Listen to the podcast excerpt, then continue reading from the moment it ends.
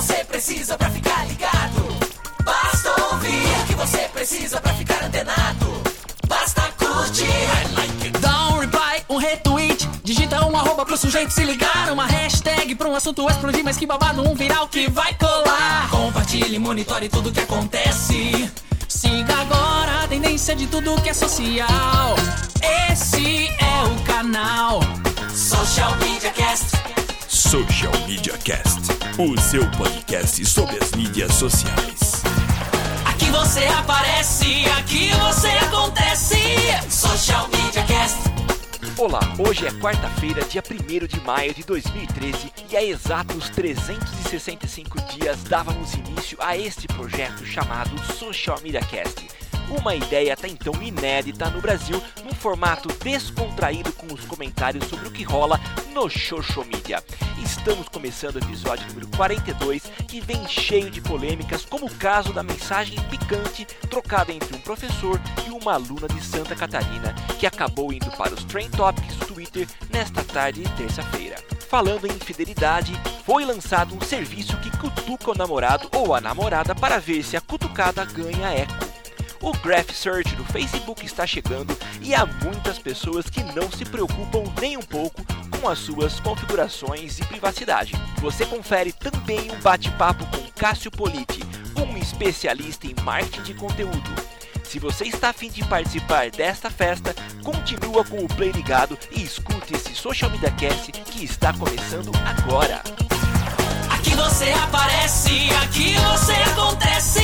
Social Media Cast.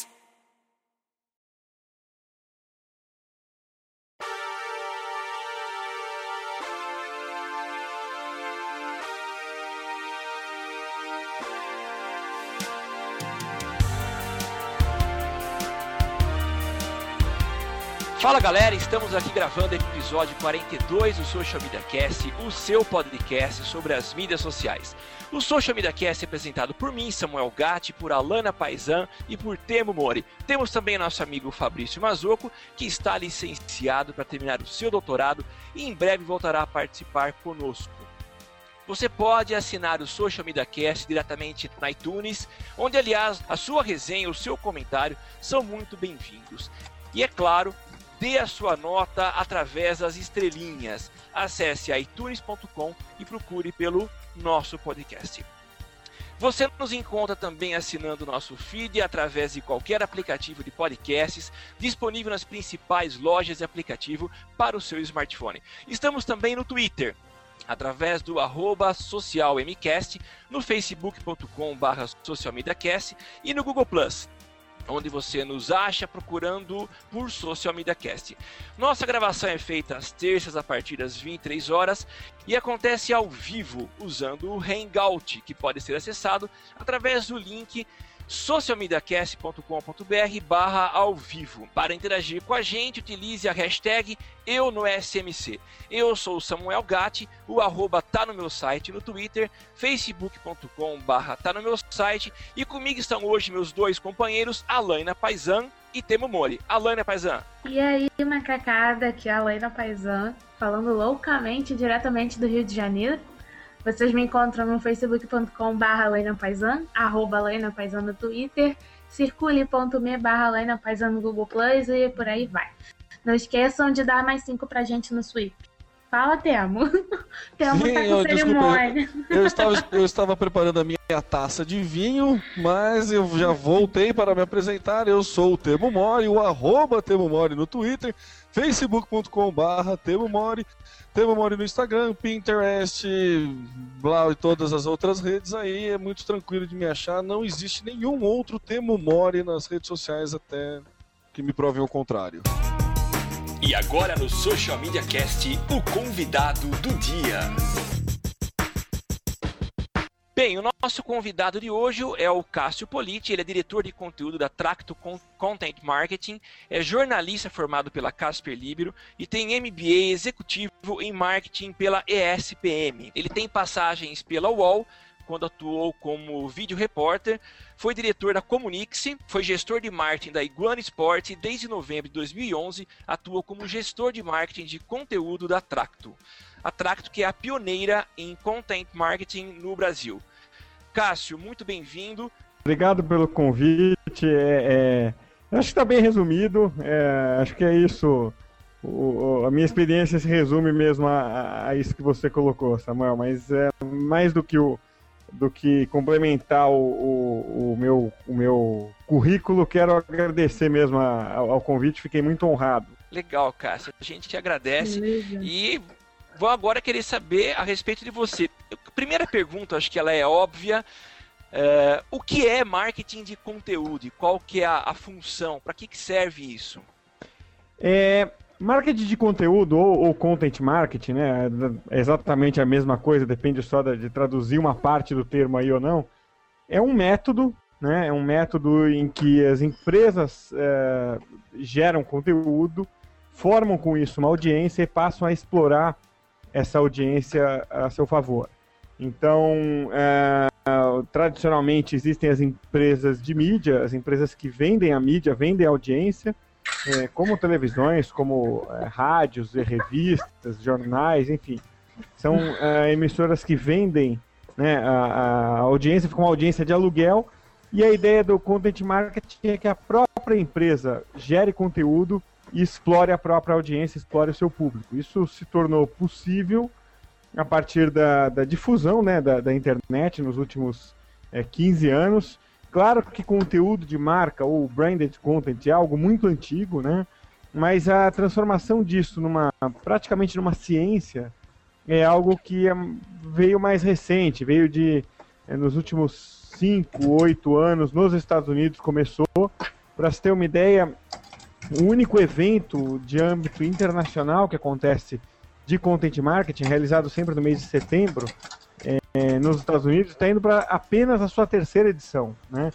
E para se ter uma ideia de como isso é novo no Brasil, na edição do ano passado, que foi em Columbus, havia 1.100 pessoas de 20 países e o único brasileiro presente era eu. Então até eu fui um acontecimento à parte lá.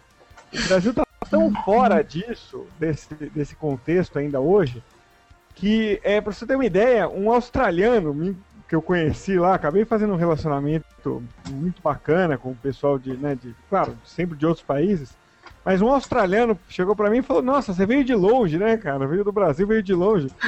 Porra, quem veio de longe foi você, que veio do mundo, né? Então, mas culturalmente ele tem razão. Quem, quem veio de longe fui eu, porque o Brasil, é o calculo que esteja mais ou menos três anos atrás dos Estados Unidos que é, hoje se vive muito a aposta de transformar as redes sociais, né, o social media, é, numa ferramenta, num instrumento de vendas, o que é prejudicial para as empresas que acabam se frustrando com isso e prejudicial para o próprio social media, que acaba perdendo um pouco da sua essência, né, que é uma, uma plataforma, são plataformas muito mais de relacionamento, de fortalecimento da, do contato, do que plataformas de venda né, e de geração de, de receita propriamente dita. Não sei se eu falei demais, nem se eu consegui resumir aqui é, respondendo a sua pergunta. Agora, deixa eu só aproveitar, dominando aqui já o papo. Você falou que nós estamos três anos atrás dos Estados Unidos. Essa distância é, é muito grande, é isso mesmo? Eu, é, é isso. Isso, é um, claro que é uma estimativa. De onde eu tirei esse número? De uma conversa que eu tive, principalmente com o Joey Pulitzi, que é o, o o, mentor do content marketing nos Estados Unidos, é um dos principais autores, é organizador do Content Marketing World. E a gente teve uma, uma conversa é, lá em Columbus mesmo, é, para entender em, em, que momento os Estados Unidos é, apostavam nas ferramentas é, e nas táticas que a gente aposta hoje no Brasil. Na verdade, foi uma conversa começou com ele, depois teve um. Na, na, véspera do evento, teve ali um happy hour, em que a mesma mesa tinha é, três americanos, um canadense, um irlandês, dois holandeses, um australiano que eu falou que eu era de longe, né? É, e, e, enfim, mais um outro, é, mais um outro de fora. E a gente é, calculou que eles estivessem ali, a gente né, fez uma retrospectiva e, e, tem, e chegou a isso. Né? Há três anos os Estados Unidos trabalhavam mais ou menos com os mesmos parâmetros que a gente trabalha hoje no Brasil. Por isso que eu arredondei dizendo, né, é, chegando a essa conclusão dos três anos. Você falou que vocês mediram em que momento é, os Estados Unidos esteve no estágio, no estágio que a gente está hoje. Que estágio é esse? Esse é o estágio de é, você adotar principalmente o discurso de, olha, a gente ainda não sabe exatamente que resultados que as redes sociais podem oferecer. A gente está muito experimentando ainda. Até que alguém fala, pô, pera aí, a gente está experimentando isso há quanto tempo? Né? É, não é mais fácil e mais saudável para o mercado você dizer, ó, é, vamos entender já, começar a entender quais são os papéis, né? Então, uh, o, o, que agravou, acelerou isso nos Estados Unidos foi a crise econômica pela qual eles passam. Então, uh, o que acontecia há três anos lá? As empresas começaram, as agências é, digitais, por exemplo, começaram a vender para as empresas uh, o trabalho de atualização de redes sociais, o trabalho de geração de conteúdo é, é, para social media, é, sem garantir um retorno financeiro para isso. Olha, você vai investir e o retorno financeiro a gente não sabe exatamente qual é. Hoje, a, o discurso para esse grupo, particularmente, né, do, do, Content Marketing Institute, que é um grupo de é, que reúne pelo menos 700 agências e departamentos de empresa, é, a, a, conversa já é outra, né? Então eles dizem, olha, uh, existem os canais e as táticas voltadas para gerar resultado, Existem os canais e táticas voltados para relacionamento, existem canais e táticas voltados para branding. É, hoje ainda se, é, se confunde muito o que, que é uma, uma, uma, comunicação por social media, o que, que é uma campanha via internet. Né? A gente ainda faz uma, uma salada. E para onde que eles evoluíram que a gente não evoluiu ainda?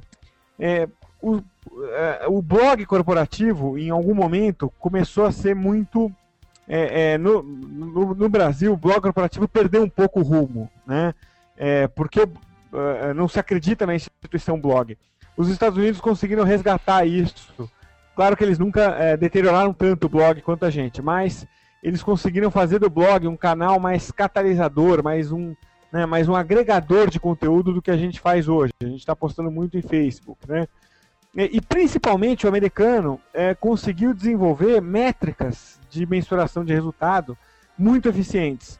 E isso a gente falta aqui, é, isso falta um pouco aqui hoje. Então, para responder a sua pergunta, Lena, em que estágio, em que estágio a gente está hoje aqui? A gente está no estágio pré-mensuração de resultados. Eu acho que agora as empresas começam a chegar para as agências ou para os departamentos de marketing, de comunicação online, falar: vem cá, vamos ver quanto eu investi, quanto eu obtive de retorno. E não adianta me dizer que eu não obtive retorno com isso. Né? Isso não é uma conta que na cabeça de um gestor fecha. Então, se eu não obtive retorno, isso é despesa. E é isso que o, o profissional de marketing não vai deixar acontecer. Ele vai evoluir para o estágio da mensuração de resultados. Em quanto tempo você acha que o mercado chega a esse estágio? Ah, eu acho. Eu, qualquer qualquer é, número seria chute, além, né? É, é. Se for basear pelo que aconteceu nos Estados Unidos, a gente falaria é, três anos, mas isso já faz quase um ano, então faltariam dois, né? Dois. Mas a cultura americana é muito diferente da nossa. Não quer dizer que seja melhor ou pior, é diferente, né? Então, o, a própria, bom, o país quebrou, em última análise, se for ver, né, em, em parte a crise imobiliária que teve lá, é, aconteceu por conta da educação financeira que eles têm, né? É, então, desde a criação né, de, um, de uma espécie de uma debenture que eles criaram para o né, mercado imobiliário, até a devolução das casas, depois que houve né, a desvalorização dos imóveis, que eles devolveram as casas para os bancos. Isso não aconteceria, ou dificilmente aconteceria no Brasil, né, porque a gente não tem uma educação financeira tão, tão é, presente na nossa escola, na nossa, né, nas nossas casas. Né? Então, é, com isso eu quero dizer o quê? Que o americano é mais, é, culturalmente, ele é mais focado em resultados. E acrescente aí também um aspecto, que é a crise né, nos Estados Unidos. É, não é só a questão cultural. Pô, eles também estão pressionados por uma crise. Se fosse hoje, se a gente vivesse hoje a economia que a gente viveu no final dos anos 90, dificilmente a gente teria agências digitais é, entregando conteúdo sem prestar contas, como acontece aqui. Então é difícil prever quando vai acontecer. mas é seguro afirmar que vai evoluir para isso, porque é uma, senão a conta não fecha, né? Senão o CEO da empresa vai dizer, olha, isso não me interessa mais. E, e, e interessa para ele. Só, né, a rede social, a, o trabalho é, de, de mídia interessa para ele, desde que a promessa esteja adequado, adequada àquilo que ela vai entregar. Você acha, Cássio, que precisa de algum fator externo para servir como catalisador para a gente chegar nesse, chegar mais rápido né, né, né, né, nessa, nessa realidade de conseguir mensurar, de conseguir trazer todas essas métricas, assim como o americano já faz? Ou você acha que se depender só das nossas próprias pernas a gente vai chegar, mas vai atrasar um pouco?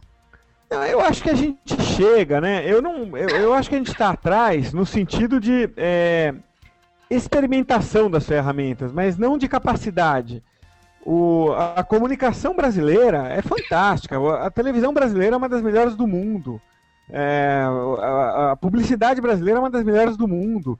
A internet brasileira, a forma como a gente faz, os, os, a tecnologia empregada nos sites brasileiros, está entre as melhores do mundo.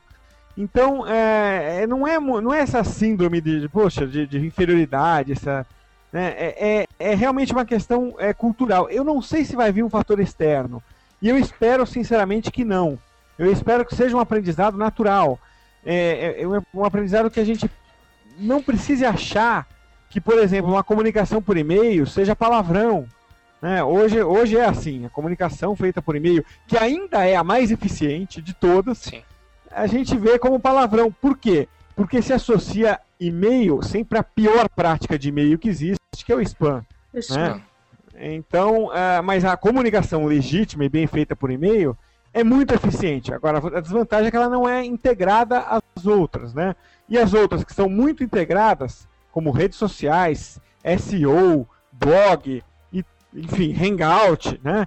É, todas as outras que são muito integradas é, não entregam o resultado de é, geração de leads, de venda mas entrega um resultado institucional também muito importante. Né? Então, eu acho que basta, com o uso, né, pelo uso, a gente passar a entender exatamente isso. É, acho que o Samuel levantou a mão aí, Samuel. É, o Cássio, só voltando um pouquinho, você citou agora há pouco a respeito uh, de se prestar contas, se mostrar relatórios, né? Uhum. Você trabalha com a criação de conteúdo uh, e conteúdo com objetivo de resultado. Uh, quando a gente fala em conteúdo, a gente fala de, uma, de, de algo que é inexato, tá? Então uhum. é você saber escrever bem ou não saber bem. Como é que você consegue fazer essa relação entre o escrever de, de forma correta e bem escrito e a obtenção de resultado lá na frente? Você consegue mensurar? Há uma relação fácil de ser traçada? Como que fecha essa conta, né? É, é, essa, é, essa é a pergunta é, é, mais feita, né? É, a gente na Tracto faz vários webinars, cursos. Quando a gente fala de mensuração de resultado, assim, é, é, é, é garantia de, de, casa cheia, né? Porque é, é, essa pressão né, que a gente sente. E eu diria que é muito simples, basta, basta ter foco nisso. Basta falar, olha, o trabalho que eu vou fazer é focado nisso. Então, para isso existe uma técnica que eu é, é, lamento não ter conhecido antes, não terem inventado antes. Até onde eu sei, a técnica, a mais antiga bibliografia que eu encontrei disso é de 2010. Né? Nós estamos falando de três anos atrás. Que é a pirâmide de métricas. Ela talvez seja mais antiga, mas realmente dentro da comunicação online ela veio agora. Né? É, o que é a pirâmide de métricas? É você trabalhar as suas métricas em três níveis. Tá? Então, o primeiro nível é, é porque eu desenho de uma pirâmide, tá? A pirâmide porque eu desenho de uma pirâmide mesmo, que no topo tem uma única métrica, que é o retorno sobre o investimento. A segunda métrica é, importante é, são os KPIs, ou KPIs, ou indicadores-chave de desempenho. O que, que, seria isso, então? É, o americano trata em content marketing isso como o número de pessoas endereçáveis que você tem. Endereçável é você ter ou e-mail, ou telefone, ou endereço físico dela. Né? É, o, o, é, essa é a dificuldade. Eles não consideram endereçável ainda, ou talvez nunca considerem, por exemplo, um contato no Facebook porque você não consegue é, ter a garantia do contato com aquela pessoa, né? Então, é, é, a maioria das empresas trabalha com a segunda métrica como contato endereçável, aquele que não apenas eu tenha o endereço dele, mas que ele aceite receber a minha, o meu contato, eventualmente, o meu e-mail, ou a minha mala direta por correio, ou meu telefonema, depende aí da natureza de cada empresa, obviamente, né? É, então, é, geralmente passa por aí é, o, segundo, o segundo nível. É, é, então, o que, o que seria isso? Por exemplo, vamos usar o um exemplo aqui agora ao vivo, Hangout. O Hangout, se você conseguir ter é, uma, um número, uma audiência grande ao vivo ou, ou pós, né, on demand, né? é, você consiga ter um, um, cadastro dessas pessoas que ouvem e, e, acompanham de alguma forma a gravação ou o conteúdo que a gente está gerando aqui, você já tem, então, você forma um patrimônio a partir dali, né, que é o número de pessoas que, veja bem, não é formar, não é mailing, que mailing eu vou na Praça da Sé e compro, né? É, é, formar um mailing realmente qualificado de pessoas que te conhecem, que você possa ligar e falar da empresa X, ah, sei quem é, né? Então, é, nessa linha, a gente tem é, eventos presenciais, eventos online, são os, os, grandes indicadores. Então, quanto mais você conseguir atrair as pessoas para os seus eventos, elas tenham um contato efetivo com a marca, você considera aquela, aquele um, um, um, um e-mail, é, um, cadastro endereçável. Né? E na base da pirâmide você tem todas as outras métricas. Algumas vão se tornar mais relevantes que as outras. Então veja só, se você consegue, a partir da sua página do Facebook, se você tem ali uma atuação grande, você consegue convidar as pessoas para esses eventos, ok, aquilo ganhou importância. Agora, se você faz um esforço muito grande no Facebook, tem lá 30 mil fãs da sua página, mas não consegue botar 15, né, 10, 15 pessoas num evento, num evento ou presencial, gratuito, ou num online gratuito, está ah, sendo improdutivo aquilo. Então, Aí você vai aí você chega na sua pergunta, no conteúdo. Será que é o meu conteúdo que não está é, despertando a atenção dessas pessoas? É, será que o canal não funciona mesmo? Será que Facebook não é para isso mesmo? Né? É, é, será que, será que é, é, eu estou passando a mensagem certa no canal errado ou vice-versa? Normalmente a resposta é você fazendo um conjunto bem feito é, e priorizando as ferramentas que te fazem esse alinhamento, dá certo. Né? Então não dá para chegar e dizer, olha, tal ferramenta funciona, tal ferramenta não funciona. Dá para dizer o seguinte: eu estou enxergando a minha pirâmide, eu estou fazendo conteúdo o tempo inteiro observando qual é a minha, qual é o meu desafio final, qual é a minha métrica final. Veja que a partir daí já muda tudo, né? Você não tá, é, você gerar o conteúdo, você gravar um podcast, você fazer um vídeo no YouTube, passa a ser uma tática para você chegar naqueles KPIs para chegar no, no resultado principal. Legal. É... O que, existe alguma coisa que é básica e que deve ser considerada entre esses KPIs, além desses, desses contatos endereçáveis? Alguma Olha, coisa que é padrão. Não diria que é, KP, é alguma, vou citar algumas coisas de padrão, não exatamente em métricas, tá, Lena? Uhum. Porque métricas não são padronizadas nunca. Dentro de uma empresa, você dentro de uma empresa você não difícil, você tem dificuldade para chegar a um consenso de quais são as métricas, né? De empresa para empresa muda tudo, né? Então, é, agora algumas alguns conceitos que eu diria que são universais é, são, primeiro, é, dentro de, da geração de conteúdo, não fale do que você vende, fale do que você sabe. Isso é uma questão cultural que no Brasil está muito difícil a gente fazer pegar.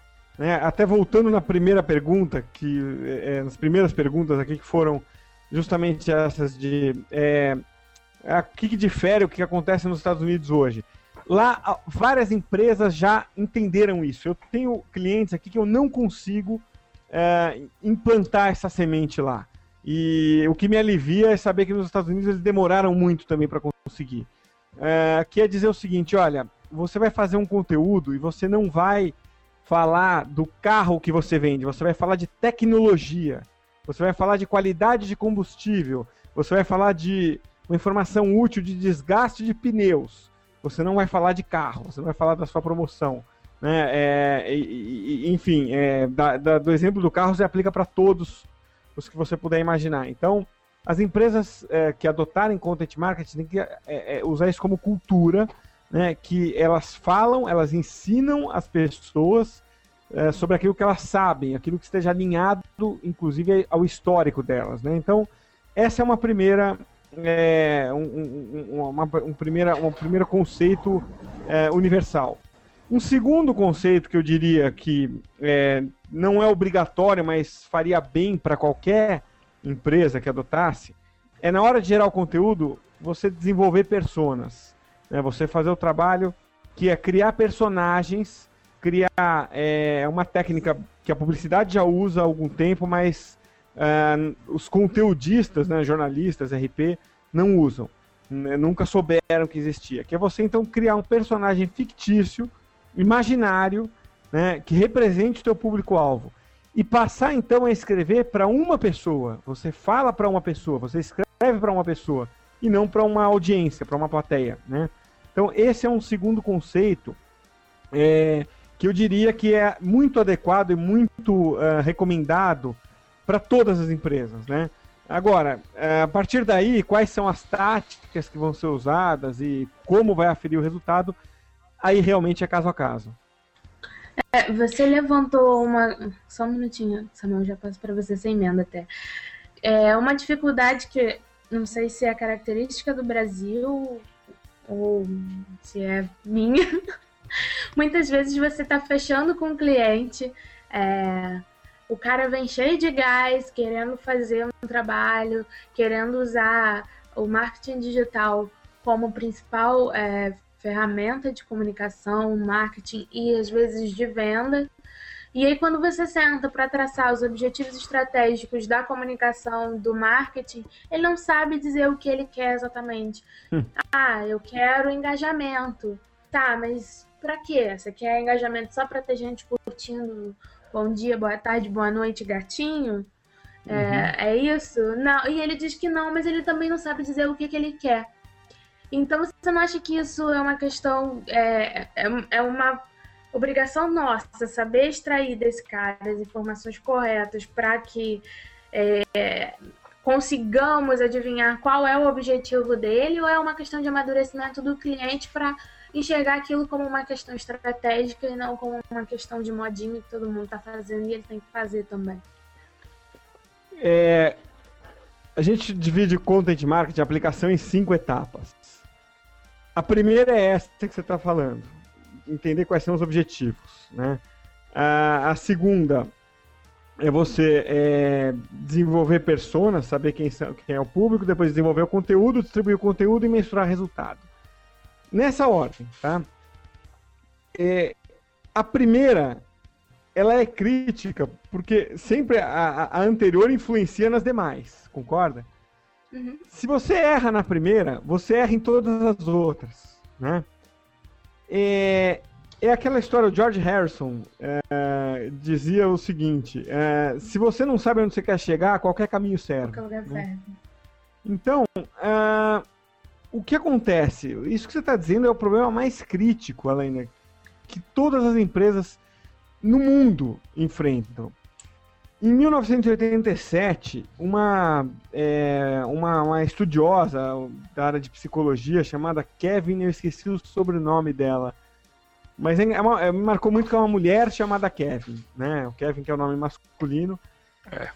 E ela é, desenvolveu primeiro nos Estados Unidos uma um, um, um programa para ajudar os jovens a escolher as suas carreiras, os seus, né, uma orientação vocacional, mais ou menos isso, né?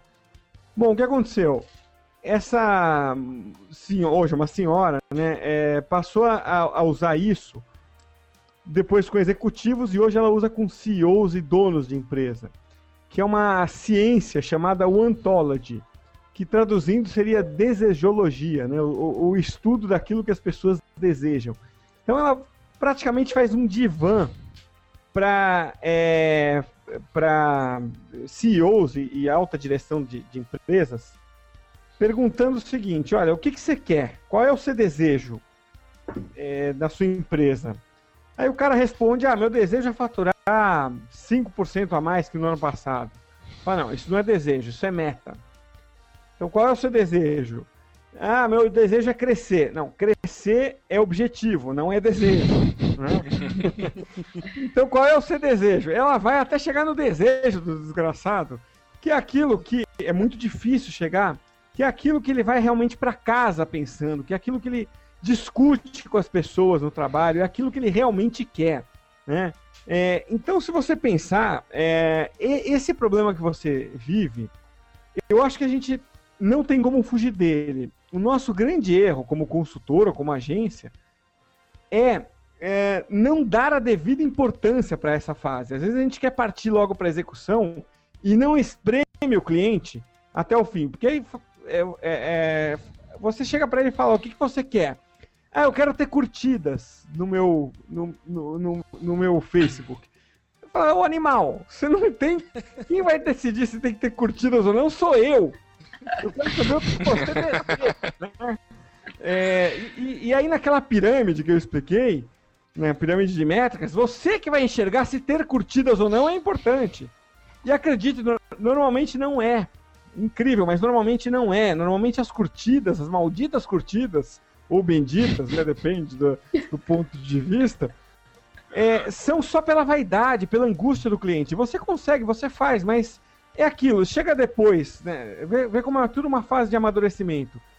Depois de um tempão, de um ciclo todo que você está fazendo aquilo, um dia o cara vai se perguntar: tá bom, eu tenho todas essas curtidas, e agora? né? O que, que eu faço com elas? Como é que isso vira resultado? Para sair do campo do hipotético, Sabe com quem aconteceu isso? Com o Sport TV. No ano passado, em julho do ano passado, eu convidei o Sport TV para um evento. O Sport TV é meu parceiro já há muitos anos, né? É, e, e, e, veio na parceria, né? É, veio comigo para Tracto, né? Eu convidei o Sport TV, eu estava lendo o livro de um canadense chamado Mitch Joel. É, o livro chama Six Pixels of Separation, né? Seis pixels de separação, né? Uma, uma variação, né, do, dos seis dos six levels, né? É. É, então, é, é, ele, esse cara fala sobre múltiplas telas, né?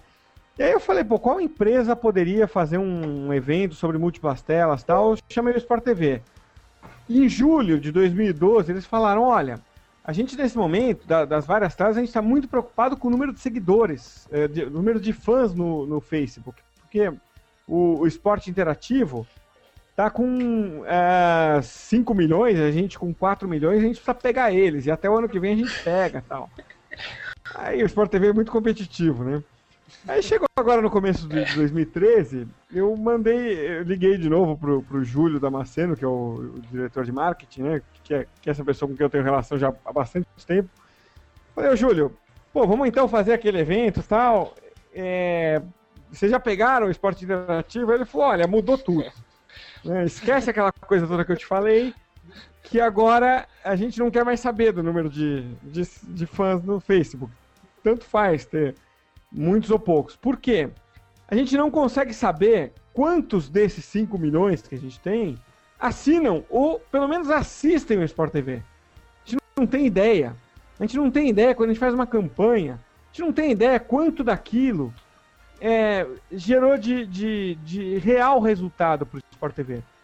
Né? Então, esse é o ponto em que é, os clientes grandes começam a chegar, porque a pressão nos grandes é sempre um pouco maior, né? Os, os, números são sempre mais volumosos, então a pressão também é mais volumosa. E daqui a pouco chega nos pequenos, porque a percepção é geral. É, então, para que, que me adiantou ter aquele número de seguidores? Eu consegui converter quanto daquilo, né? É, bom, a conclusão nesse caso específico do Sport TV é que eles estão investindo mais agora numa mídia futura, que é o, a segunda tela, né?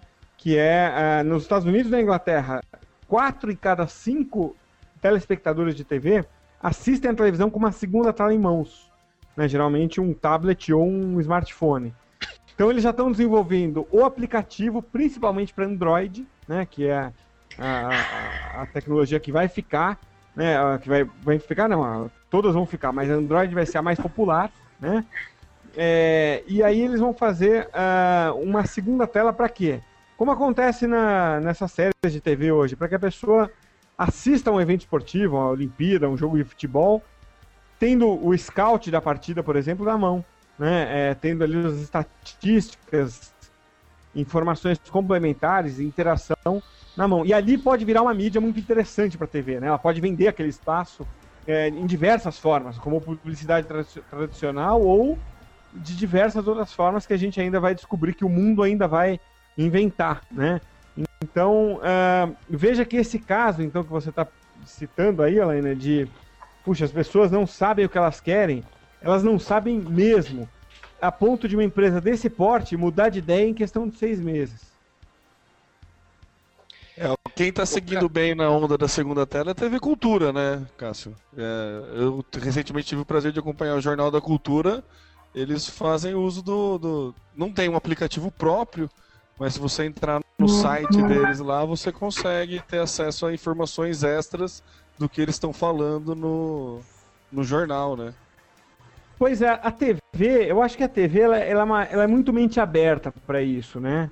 É, essa é uma vantagem das TVs. Ah, pessoal, é, é, é, é, embora seja o mesmo mercado, o rádio, ah, o jornal impresso, eles foram muito retrógrados, né, em relação ao, ao que seria o rádio até que até que nem tanto, mas o jornal impresso Putz, assim, é, é, demorou muito para sacar e, e, acho que vai morrer sem perceber, sem saber o que deveria ter feito, né? É, em geral, no mundo todo. Ficaram perdendo tempo com essa discussão, impresso vai acabar ou não vai, né? Bom, não sei para vocês, mas para mim, é, já, nossa, não, não sei acabou. mais que já, já no jornal faz muito tempo. Depois do iPad, então, pô, que tem programas como o Zite que te montam um jornal de acordo com as tuas preferências em tempo real. Né? É, e como eu não tenho cachorro, né, o jornal perdeu completamente a finalidade. Né? então, não precisa pisar. É, é, maltratou, hein? Maltratou, maltratou o jornal. Então a TV, ela tem muito. É, é, a TV é muito mente aberta. Quer saber outra mídia que. que é, outras duas mídias que lutaram contra a mudança das, da, do mundo? Eu diria que é a, as gravadoras de música, elas morreram praticamente, né? Elas Jobs matou de vez, né? Mas elas podiam não ter morrido, né? A, a, e, e, na época, eu sou, eu sou jurássico na internet. Eu comecei. Pô, eu trabalhei. O primeiro texto que eu escrevi para a internet foi em 97, tá? É, na Gazeta Esportiva. Então, naquela época, 99, 2000, a gente já falava, pô, por que, que as gravadoras, em vez de vender CD, não vendem a música a um real? A gente tinha que ficar lá no Napster, baixando música com, com conexão dial-up. Vocês lembram disso? É. Pô, levava três horas, hora deixava virando a noite. Não é? E deixava depois da meia-noite, que era um pulso só. e não completava. É verdade. Pô, e, e não completava porque caía a porcaria da ligação. Não tinha essa de deixar de madrugada virando. Era um saco. Pô, se a música, se, se a Sony, se a EMI te vendesse por um real, 3 reais a música, eu, você compraria. E hoje eles dominariam é. o mercado, né? Eu acho que quem está indo nessa direção também, um pouco retrógrada, hoje, são as editoras de livro.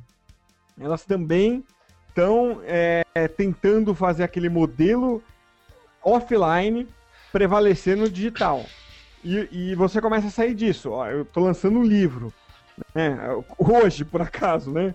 E esse livro vai ser vendido em todos os canais, exceto livraria física, por opção nossa.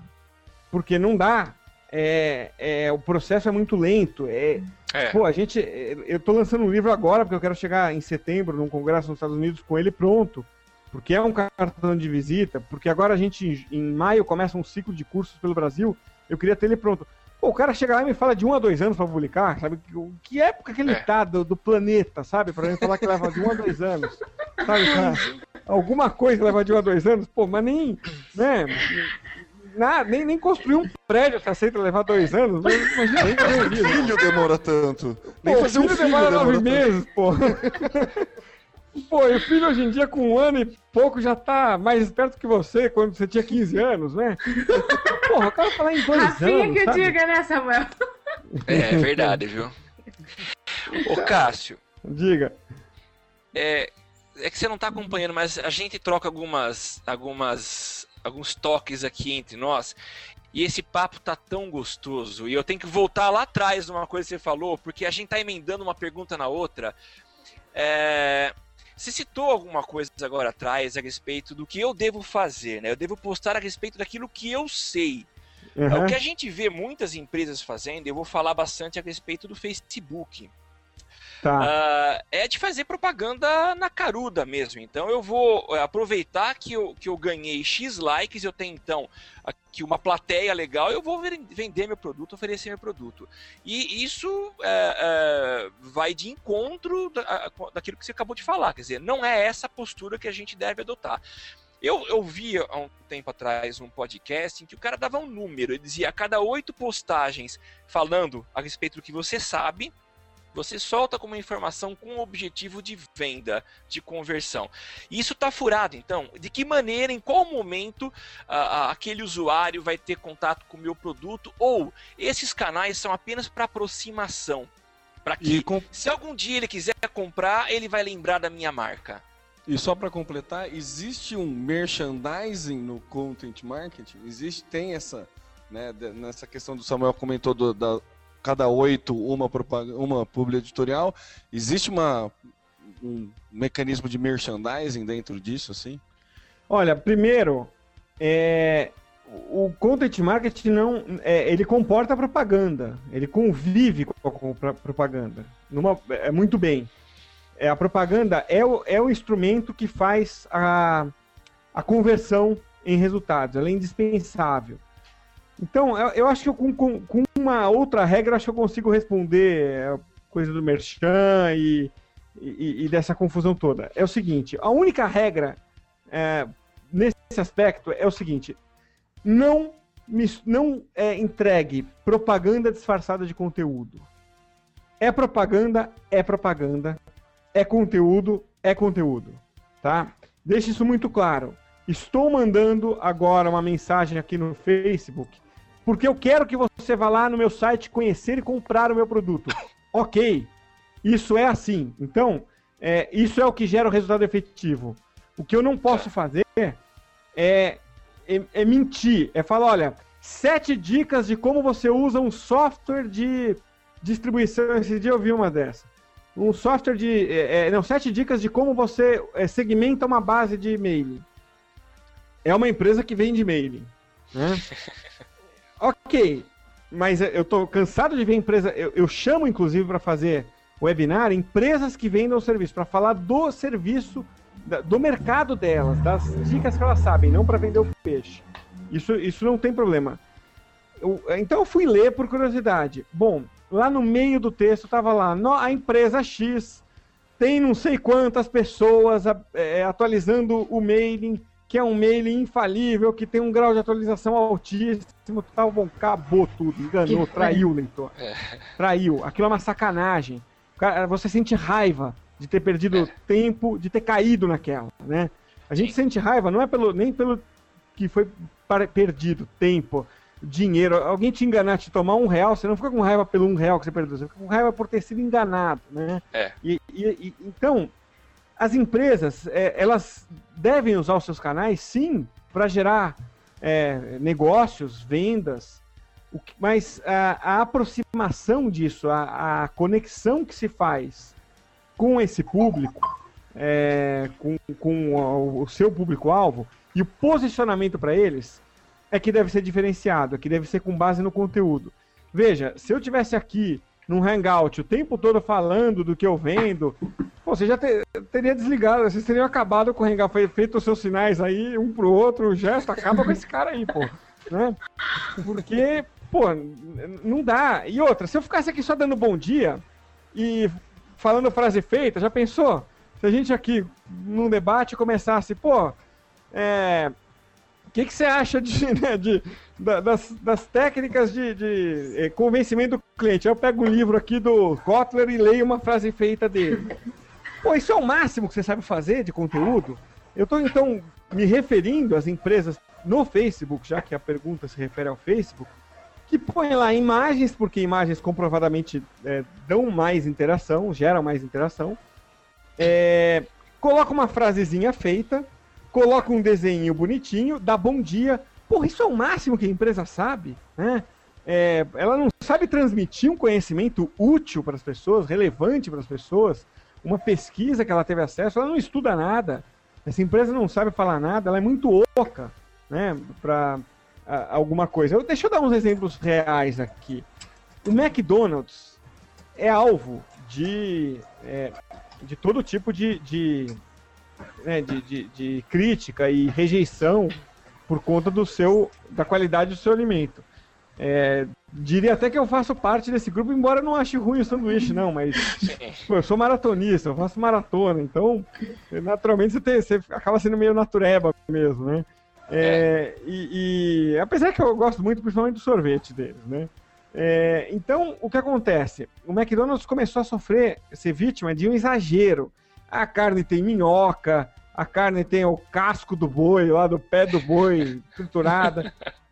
o McDonald's canadense criou um, um, Mac, uma, um blog, não, é, na verdade, lembra mais um Tumblr, assim, uma mistura de blog com, com Tumblr, sei lá. É, dizendo, é, se chama é, Our Food, Your Questions, né? Nossa comida, suas perguntas. É, e aí as pessoas vão lá e fazem perguntas cabeludas, assim. É, é verdade que o índice de glicose é, aumenta depois que você toma o Guaraná do McDonald's? Eles respondem tecnicamente, eles têm técnicos respondendo ali, nutricionista, médico, dizendo, olha, não, realmente a gente pode é, atingir tal índice, né, de, não, não, sei os termos técnicos, mas a gente pode atingir né, uma quantidade X de carboidrato nesse, nesse alimento, X e X de proteína nesse, então o efeito não é esse de glicose que você está dizendo. Coisas nessa linha, né? É, um outro exemplo, a Disney Blogs, né? É, Disney Parks, desculpa, é, o blog da Disney Parks, que é os parques da Disney na, em Orlando, né? Os funcionários escrevem só sobre histórias relacionadas ao, ao parque. Então o cara passa em frente a uma estátua lá de, de, de um busto de alguém ali, fala: esse cara aqui é importante porque ele inventou o personagem tal, tal, tal, ele colaborou para isso, para isso. Eles pegam uma peça de roupa e contam a história daquela peça, foi usada no filme tal, é, com uma paixão que eles fazem isso. É, e veja, eles estão falando do que eles sabem, do que eles amam, né? E não do que eles vendem. Eu estou é, conversando com uma empresa que fabrica bicicleta.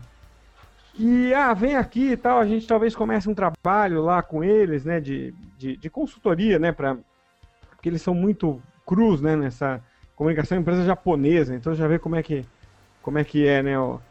É, e a gente foi acompanhar lá o treinamento né, de, de, da empresa.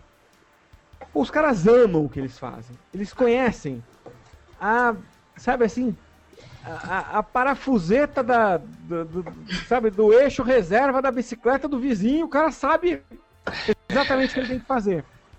Porra, do que, que eles têm que falar? Você concorda? Tem que ficar dando bom dia no Facebook, pô. O cara tem que chegar lá e explicar como é que troca a tal da parafuseta, pô.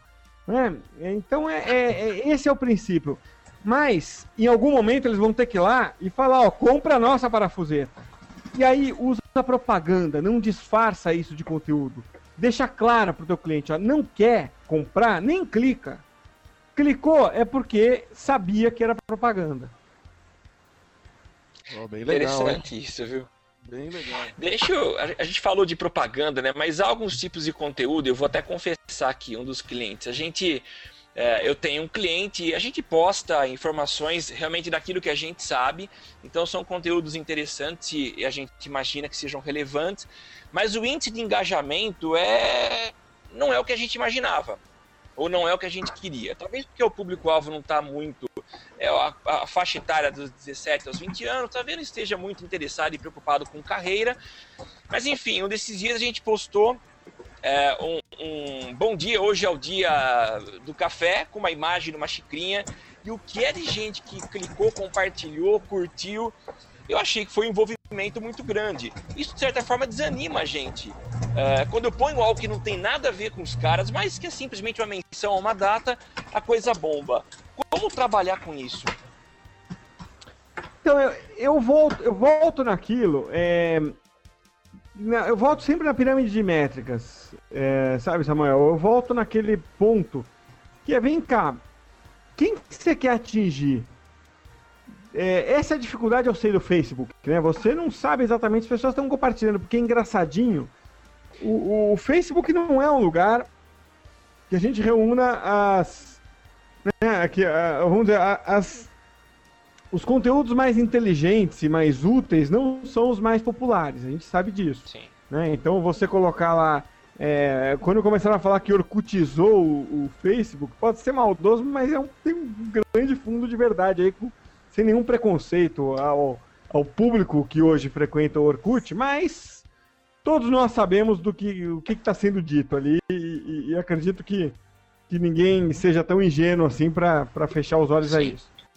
Então, é, veja, é, de novo, o que, que- o que, que vale esse compartilhamento para você?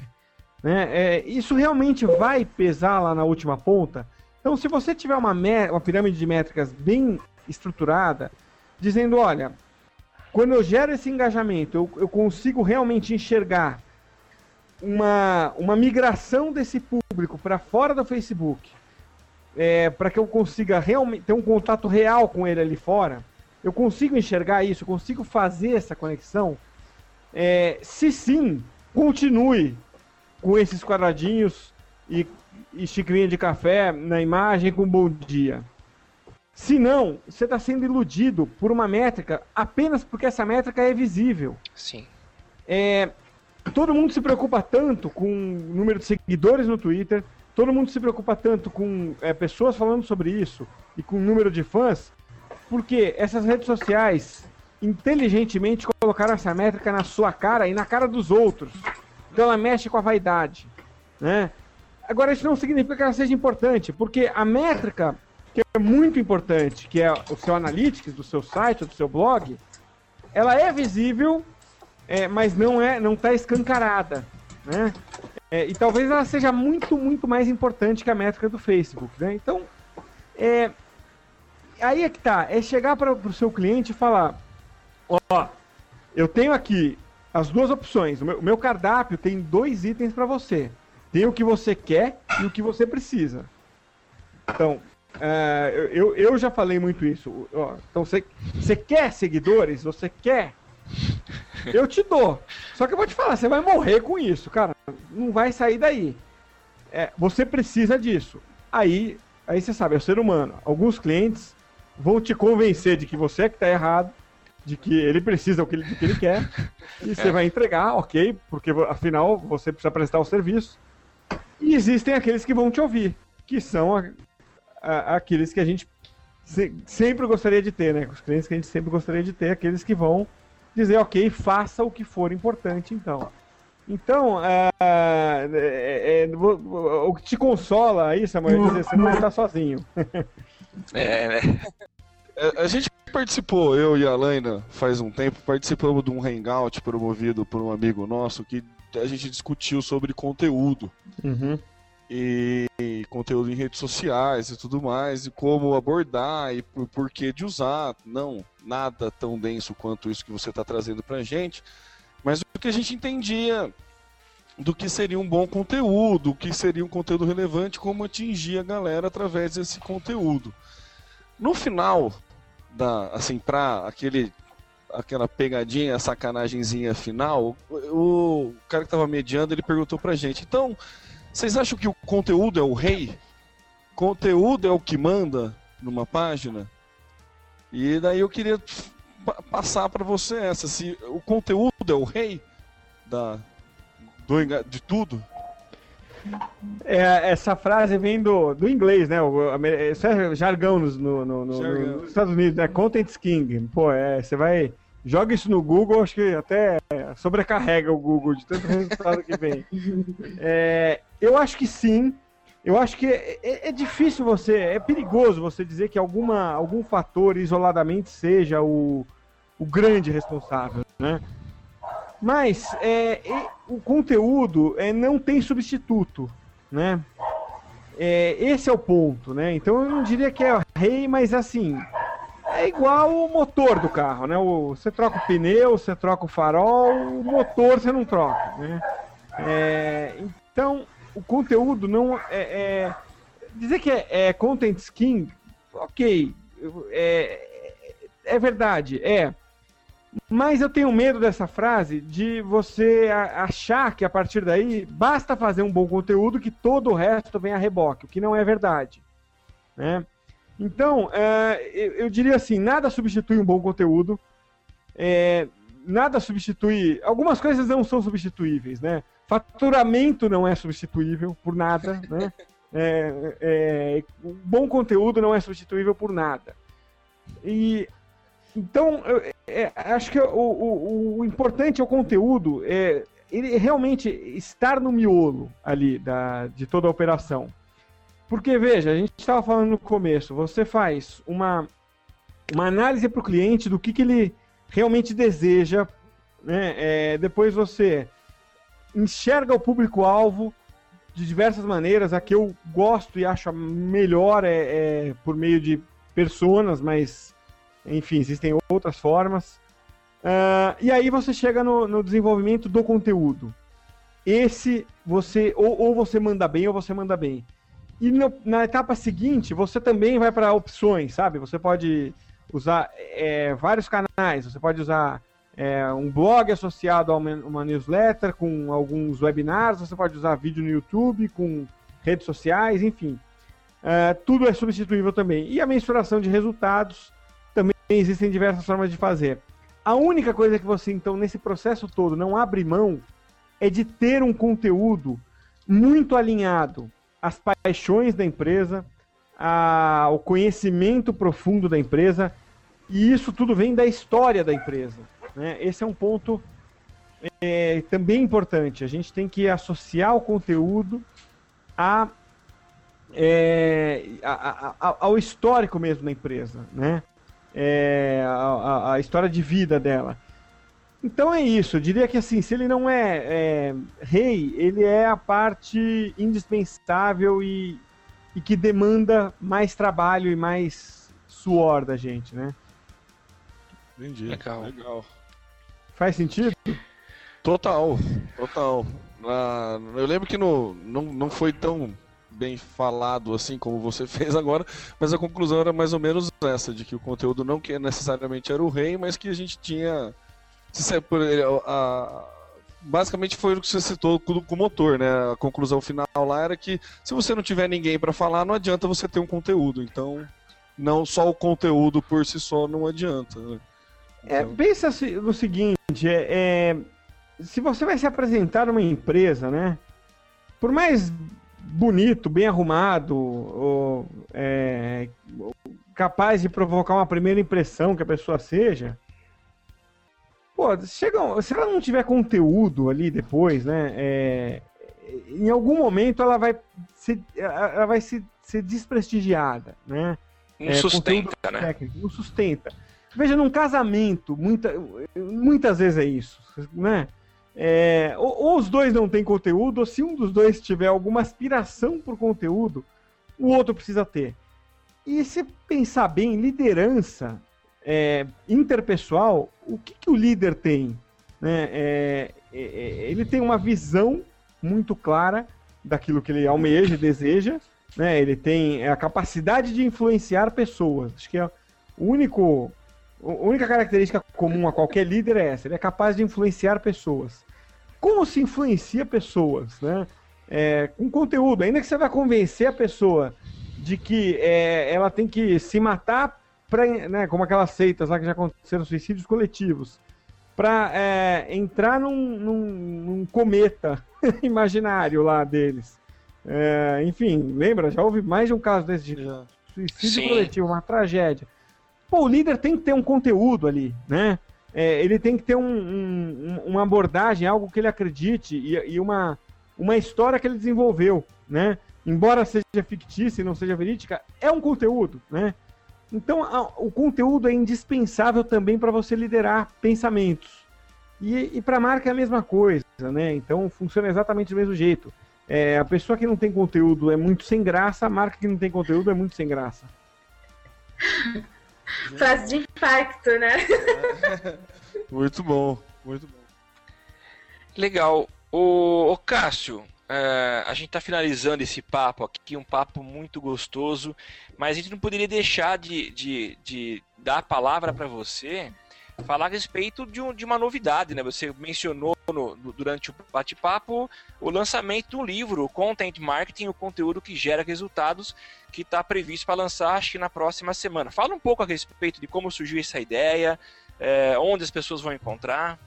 É, esse livro é, surgiu. É, eu, bom, assim, o, o, meu relacionamento com content marketing surgiu. É, acho que como de todo mundo que pratica, surge intuitivamente. Né? O content marketing ele é, ele é acima de tudo uma prática intuitiva. A ideia do, do content marketing é organizar um pouco. É isso que a gente falou aqui, né? É organizar, transformar processos, ajudar a ordenar as ideias, né? Então, eu comecei a prestar atenção em content marketing em 2000 no final de 2011, é, no final de 2010. Eu era diretor do Comunix, eu criei os cursos do Comunix, é, então fui eu, eu, que criei os cursos do Comunix e dirigi por oito anos. E aí eu precisava fazer a, a, a minha unidade de, de, cursos lá crescer, né? E comecei a falar, bom, é, devem ter. A gente usava muito a ideia de pegar os conteúdos dos cursos para serem os principais é, chamarizes dos cursos, mas a gente não conseguia fazer isso direito, porque o, o, é, concorria com o próprio conteúdo do portal Comunix, do qual eu era diretor de conteúdo também, né? Então eu fui um Budsman, depois vencido o mandato, eu passei a ser diretor de conteúdo e da escola de comunicação. Então havia uma concorrência ali, um esforço, enfim, até uma questão cultural dentro da empresa que era difícil de vencer. É, e aí eu criei esse projeto junto com o André Rosa, é, aliás, na verdade, amparado, é, por, assistido por ele muitas vezes. O André Rosa hoje está na Tracto, ministra é, aulas também e faz conteúdo aqui. É, a gente, é, eu comecei a pensar, putz, deve ter alguém que já fez isso, que faz isso também, por aí. E descobri o Content Marketing Institute de Ohio, nos Estados Unidos, que é esse que organiza os eventos lá fora, né? É, não consegui ir à primeira edição, uh, porque eu tinha acabado de sair do Comunix para ser. É, porque eu tinha sido contratado por uma empresa para a qual eu precisava consultoria. Eu fui contratado por uma empresa para é, desenvolver justamente essa parte de, de, de, content marketing dentro dela. Deu certo, foi na Iguana isso. Depois eu estendi esse trabalho para a ASICS, né? É, e aí falei, bom, agora é, o meu contrato era temporário ali, agora é hora de é, me dedicar a Tracto. Bom, imagina, você tá no dia a dia ali, trabalhando normalmente lá, sei lá, 10 horas por dia, e de repente você vai para sua casa e fala, bom, vou fundar uma empresa. é, no meu quarto, né? É, aliás, é esse aqui onde eu tô agora, que hoje à noite, né? É, não, não, ia ficar no escritório até a noite esperando. É, então, eu comecei a falar, bom, tenho que ler tudo que sair de content marketing, principalmente nos Estados Unidos. Então eu fiquei um alucinado, vem, é, lendo assim, putz, e-book, artigo, tudo que era artigo, eu passava o dia, isso foi 2012, né, primeiro semestre, é, pegando aquilo, mastigando e jogando na tracto, mastigando e jogando na tracto. Uma hora eu falei, pô, eu tenho um material já para fazer um livro, né, é, porque eu precisava ser notado a partir do meu conteúdo. É, então, o livro surgiu, assim, é, um, um pouco para eu ter certeza de que eu aproveitaria todo aquele, aquele monte de material que eu estava recolhendo, né? É, aí eu fui fazer um curso depois do congresso nos Estados Unidos, ajudou muito com o material. E todo o material desse livro vem, é, todos os conceitos, a maior parte, né, 90%, vem dos Estados Unidos, porque não tem prática de content marketing muito clara no Brasil ainda. É, é difícil fazer. É, até o dia desse num webinar me perguntaram: ah, cita uma empresa brasileira que tenha feito o content marketing de ponta a ponta. Não dá para citar, né? É, não, não tem. É, não vale citar a Tracto, que é, é, que é o, tenta ser a, o, o, o, protótipo disso, né? Mas Sim. é um exemplo muito, muito pequeno ainda, muito novo. E seria muito, né, ficar se citando, sabe, jogando confete na própria cabeça, não acho legal. Então, é, eu, eu acabei usando o livro para organizar as ideias. No, é, a ideia inicial era ser um e-book, E, pô, foi ganhando volume. Ah, vou fazer uma coisinha de 50 páginas. A primeira vez que eu sentei pra escrever já teve 70 tinha um monte de coisa fora ainda. É, então, eu escrevi esse. É, é, um livro que não vai ser vendido, como eu já disse, né, nas livrarias físicas. Vai ser vendido nas, nas próprias livrarias, mas só online. Quer dizer, o livro é físico, é digital também, né, tem o formato e-book. Mas é, ele não é, não é comercializado no, no canal mais tradicional que tem, por razões é, de logística, né? De, pô, levar um ano, dois anos para conseguir botar no mercado seria muita sacanagem. Então, é, o, a, o, livro, a ideia dele é ensinar o passo a passo a, da implantação né, de do, do content marketing. Então, é, eu falo muito em primeira pessoa, em, em, em segunda pessoa, né? É um discurso direto, né? Você faz isso, o tempo todo é você. Então, você deve colocar assim, assim você constrói persona assim, assim. Então, é, é, resumidamente, bom, não sei se eu posso dizer resumidamente, depois de fazer um discurso de Fidel Castro falar do livro aqui, resumidamente é isso. Beleza. Legal. E onde as pessoas. Já existe algum link, alguma, alguma referência das pessoas encontram para efetivamente comprar? Já, no tracto.com.br é, não tenha, não se preocupe que eu vou deixar ele muito visível no site inteiro ali. Tá. Do lado direito ali vai ter é, link, banner no menu. É, é era para ter sido lançado na, na, última semana de abril, mas é, de perto todo mundo é feio, né? Então eu fui da última lida no livro, já achei mais uns 40 erros e foi para revisão, da revisão, da revisão. E a gente combinou, bom, do dia 30 não passa e, e, e, as últimas 40 revisões que eu pedi não, não puderam ser atendidas ainda. Então. É melhor é... não ler mais, né? É, eu não vou ler mais.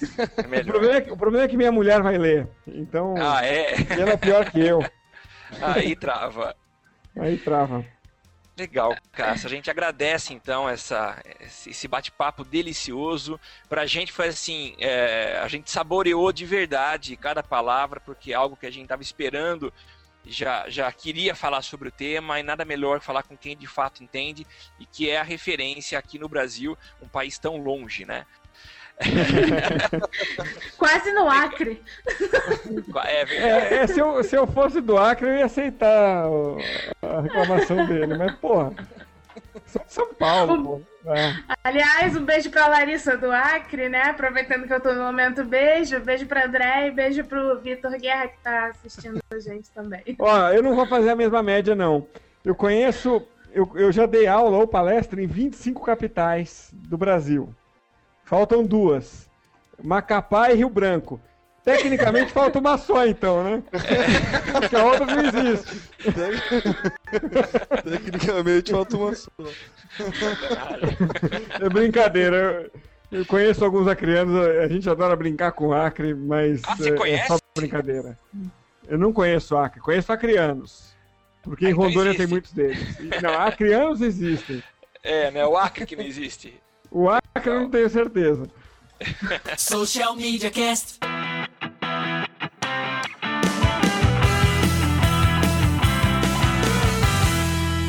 E aí, pessoal, vocês gostam de vinho tinto, vinho suave? Só se for suave.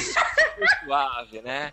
Então, para quem não sabe, nessa terça-feira rolou aqui uma treta que acabou ocupando os Trend Topics. Foi o, o TT Mundial ou o Brasil? Ah, eu só vi Rio só vi e Brasil. Brasil. É, eu não vi o Mundial. Eu não sei não. se chegou a Mundial ou não.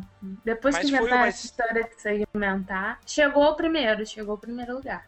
Mas foi uma história é, incrível que, que veio à tona sem que uh, ambas as partes é, consentissem, né? Mas eu vou, eu vou relatar o que aconteceu. Uh, uma, é uma relação entre professor e aluna. A aluna deu uma cutucada no professor pelo Facebook, ele talvez não entendia muito o que era a cutucada e não respondeu a ela. Aí, um desses dias à noite, ela resolveu perguntar o porquê ele não respondeu a cutucada e falou: Ah, eu preciso responder. E aí a conversa começou a ganhar uma conotação uh, fora do Facebook. O final da história, ele acabou chamando a Luna para ir para casa dele naquele momento. Ele estava para tomar um vinho, para tomar, tomar um, um vinho. e fazer outras coisas. ah, e ele até é, falou se ela não queria que ele, que ele a buscasse na casa dela, ela não podia sair da casa sem que ela morava com a tia, ninguém poderia perceber que ela ia sair de casa. Enfim, a, a conclusão da história é que ela foi para casa dele. No dia seguinte, ele voltou a fazer o convite, ela não queria repetir aquele momento que, segundo ele, Aquele foi vinho, agradável aquele vinho. aquele vinho. E só que o namorado dessa menina, ela era comprometida, deve ter encontrado, descoberto a senha, ou ele tinha a senha e ela foi inocente e manteve essa conversa disponível. Ele alterou a senha e publicou no perfil dela a conversa íntima e longa que ela teve com o professor dela.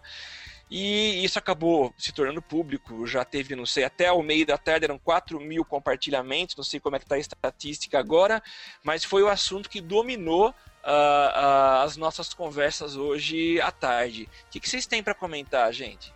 O que eu tenho pra comentar é que o Pinguim, mais uma vez, deu aula, né? O que, que o Pinguim fez? Ah, o Pinguim Pinguim- fez quatro tweets, pelo menos até a hora que eu vi, ele tinha feito quatro tweets oportunistas relacionados ao tema. Ele vendeu taça, ele vendeu vinho, ele vendeu camisa, ele vendeu tudo às custas desse bafafá. Né? Seis horas da manhã, o Pinguim já estava fazendo tweet a respeito disso. Pinguim é. É, eu, eu imagino que o Pinguim, o, o sistema de monitoramento dele é, mu- é muito mais para ver o que está acontecendo no meio, para poder criar suas promoções, do que na, na reputação da marca dele. Muito legal o Pinguim. É, Não, e não foi só, né? nada. Bombou, bombou pra, pra geral, né? Até mandei pra vocês aí o desenrolar que deu a história de gente de, de empresas de cerveja dizendo pra me, pra me conquistar é com cerveja, nada de vinho e por aí vai. Então, oportunismo. Até o Zé, inclusive, né? Hoje o vinho é por conta do professor Samuel. Então. É, eu acho que isso já foi uma sacanagem de vocês. Aliás, eu queria dizer o seguinte. Eu queria dizer o seguinte, e alunos meus que estão ouvindo agora e vão poder atestar. Eu acho que um professor tem que manter a devida distância, tá? Então, ah, nunca vocês vão ver aí uma conversa que eu tive com a aluna com esse tipo de conteúdo. Então, o vinho está à disposição, mas eu não gosto de vinho suave. O meu tem que ser vinho seco, tá? Ô, Samuel, não- e- Oi. posso, posso contar uma coisa incestuosa sobre a relação é, professor-aluno? Fique à vontade, Cássio. Se, se for picante, a gente corta, tá? Não, não, vem- é não, é decente. É, eu, eu dou aula faz 12 anos em né, cursos, desde a revista Imprensa, depois Comunique-se, agora Tracto. A primeira aluna bonitinha que eu, que eu vi lá, eu peguei. Né? Foi há 12 anos isso. Sabe quem é ela? Sua esposa! É minha esposa. E aí temos um exemplo de pessoa que sabe converter uma venda. Agora me diz, uma, me diz uma coisa: a primeira cutucada rolou vinho tinto? Ah, com Por certeza. quê? Eu acho que ele errou no vinho. Eu acho que o problema todo foi o vinho. Então, É, o namorado deve ter olhado e falou, porra, vinho suave, cara. Como Você- assim? levar Ô, um chifre desse com vinho suave não dá. Mas, cara, essa é uma história maravilhosa. Eu até ia propor, Cássio, se você quiser, a gente corta. Se tua esposa for ouvir esse cast, a gente corta essa parte depois. Quer dizer que não precisa, então. Não precisa, não precisa, ela tá acostumada já. É, e, e- mas eu falo o seguinte para os professores todos que dão aula comigo, eu falo, quer pegar a aluna, pega, mas tem que casar. Tem que casar, tá certo. É, mas sabe que eu conquistei a minha, a minha, minha primeira namorada, primeira e única namorada e hoje esposa, foi dando aula de matemática.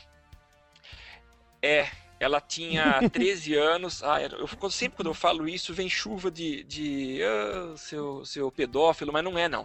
Ela tinha 13 anos, estava numa fase complicada, não gostava de matemática, eu também não, mas eu me virei para dar aula de matemática para ela. Não, tem quem ama, é claro. E a gente agora precisa aprender matemática legal, estatística, né? Mas é minha esposa hoje. Mas fica a dica aí para as pessoas, é o que o Cássio falou, né? Tem que casar, se pegar tem que casar. Mas o cara, claro, deu muita liberdade. É claro, ele era solteirão, não tinha compromisso nenhum. Mas, pô, vinho suave é brabo, né? A Ford Ranger acho que até vai, mas o vinho suave Não dá, né? Enfim. Mas, assim, o que a gente vai acompanhar e a gente promete nos próximos episódios trazer mais informações. E a gente, eu conversei com a Laina hoje. Eu não sei como é que fica essa questão da lei. É, Carolina Dickman. a lei não é Maria da Penha, a lei Carolina Dickmann. Carolina né? Dickman. É, como é que fica isso ah, a partir de agora? Será que esse cara vai ser, ser Ele pode ser processado nessa comprometido ou, ou, enfim, vai ser Depende. arrolado aí? Depende muito. Eu fui, eu fui dar uma lida e parece que a lei só vale para dispositivos que têm algum tipo de bloqueio. Se o computador dela não tinha senha, não se enquadra na lei Carolina Dickman. Se for um computador que qualquer um liga e pronto, fim. Mas Então, a mas lei ela fala de servidor também, né? É, as nossas informações estão num servidor do Facebook. Tudo bem que ele está fora do país. É, e, e esse acesso que ela tem ao servidor é mediante senha. Será que não se enquadra, não? Bom, se, se valer isso, então tudo é. Tudo se enquadra, né? É. Vamos É, ver o que vai acontecer. Vamos ver, Vamos ver, aguardar os próximos capítulos, porque a irmã dela Aguardar está o próximo tweet. curiosa. é. Vamos aguardar o próximo tweet do Pinguim, né? Exatamente. Pinguim vai passar as notícias pra gente. É, vamos ver o que vai rolar. Social Media Cast.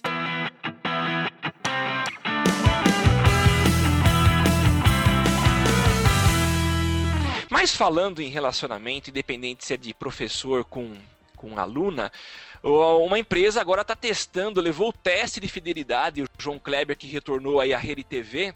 Então tem uma, uma empresa que, que criou um serviço de, que simula o teste de fidelidade dentro do Facebook. Ah, e como é que funciona a parada, né? Se você está desconfiando da sua namorada ou do seu namorado, você contrata essa empresa por apenas 29 reais e ela vai. é, existe uma pessoa, um perfil, com certeza um perfil criado, ele é fake, mas ah, vai entrar em contato com essa pessoa mostrando algum tipo de interesse por ela e vai tentar fazer um print das telas e principalmente se esse conteúdo ou se a conversa acabar é, fisgando a pessoa é, demonstrando interesse num relacionamento ou numa aventura amorosa. Essa tela depois é enviada para o solicitante, para aquele que pagou, e aí pode ser é, deflagrado uma crise conjugal é, a partir do Facebook. E, aliás, há estatísticas que mostram que o Facebook é um dos grandes causadores de separações entre os casais. Crise conjugal, porque você É. tá sendo legal, né? Isso aí dá até a morte. Isso aí é um negócio muito sério, muito perigoso, gente. Cuidado, que o negócio tá feio agora. É, então, eu acho engraçado esse, a galera culpar o Facebook por causa disso, né? Tipo. é a mesma coisa que falar É que a que oportunidade é que faz o ladrão, né? Ou não é a oportunidade que, antes- faz o ladrão, ladrão que rouba, entendeu? Não, o Facebook é culpado pelo acabar o casamento. Não é que o Facebook é cuidado. O Facebook só escancara que o cara tá fazendo, ou a mulher tá fazendo Não. merda, né? É que antes, quando rolava desconfiança, que um jogava na cara do outro, aí o, o, o que tava traindo dizia assim: você tem prova? Isso é coisa da sua cabeça. Agora, quando a mulher joga isso no cara, você tem prova? Isso é coisa da sua cabeça? Eu tenho, eu tenho aqui, olha, registro no Facebook, essa Ah, entendi, safada aí- curtindo. Aí lascou. Aí é culpa do Facebook, entendi. É lógico. Quem manda no. Facebook registrar a conversa? Olha que problema. Já Faz era. sentido. Aliás, sabe o que eu lembrei? A gente não deu feedback sobre a sua ficante virtual. Então, eu não Ah, é? consegui contratar. É, quem, quem não tá atualizado, eu, inclusive eu recebi um convite, de- depois eu, eu para contextualizar, tinha um serviço de namoro fake, né, né, que a gente, eu tentei contratar para testar, obviamente, que você podia contratar uma namorada no Facebook para você fazer ciúmes para uma ex-namorada ou o que, o que quer que seja. E eu tentei contratar, não consegui. Entrei numa lista de espera, não, não consegui contratar, passou um tempo, falaram para eu tentar ir lá pagar, não consegui fazer a compra no site. E daí desencanei. E esses dias eu recebi um convite. Desencalhou. É, não, é, desencanei e continuei encalhado. E daí apareceu um convite aí se eu não queria usar o meu perfil para ser um namorado. Eu, eu recebi um convite para ser um namorado fake. E daí eu repassei pra uns amigos meus aí que podiam ganhar mais dinheiro do que eu com isso, entendeu? É chato receber um convite desse, hein? Pô, é encalhadão assumido, né? Total, total. Né? Ah, você que não tem saída mesmo, a gente te paga um dinheiro pra você sair. Né? Basicamente... Legal, tô com a fama boa aqui. Tô, tô bem. Isso, isso, isso beira prostituição digital, né? Beira prostituição digital. É praticamente, né? Uma prostituição É, digital. É um isso. acompanhante. Ele é. Acompanhante digital, sou eu. É um é e-garoto que- de programa. É, daí do jeito que eu sou cagado, é capaz de eu apanhar de alguém fazendo isso, tá ligado? Certeza. Social Media Cast.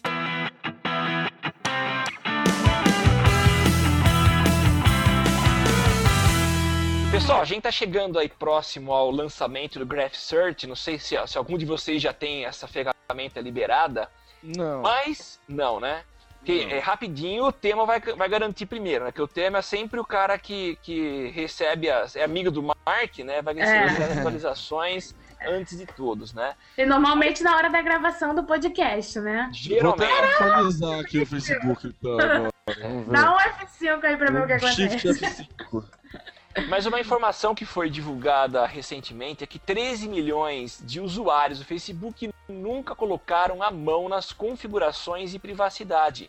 E isso, para o Graph Search, vai ser uma, uma ferramenta legal, porque você vai poder restringir, o Facebook te dá essa oportunidade de restringir o tipo de, de informação que você vai disponibilizar, ou pelo menos limitar a quem vai estar disponível a busca, né? Vocês já mexeram nessas configurações? Já colocaram ali o, que, o tipo de informação que vocês querem e para quem vocês querem que elas sejam disponibilizadas?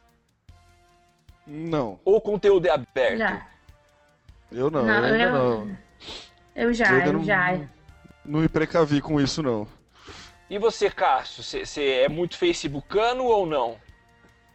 Acho que na média, mas eu, eu dou bastante atenção para essa parte de, de, de configurações, sim.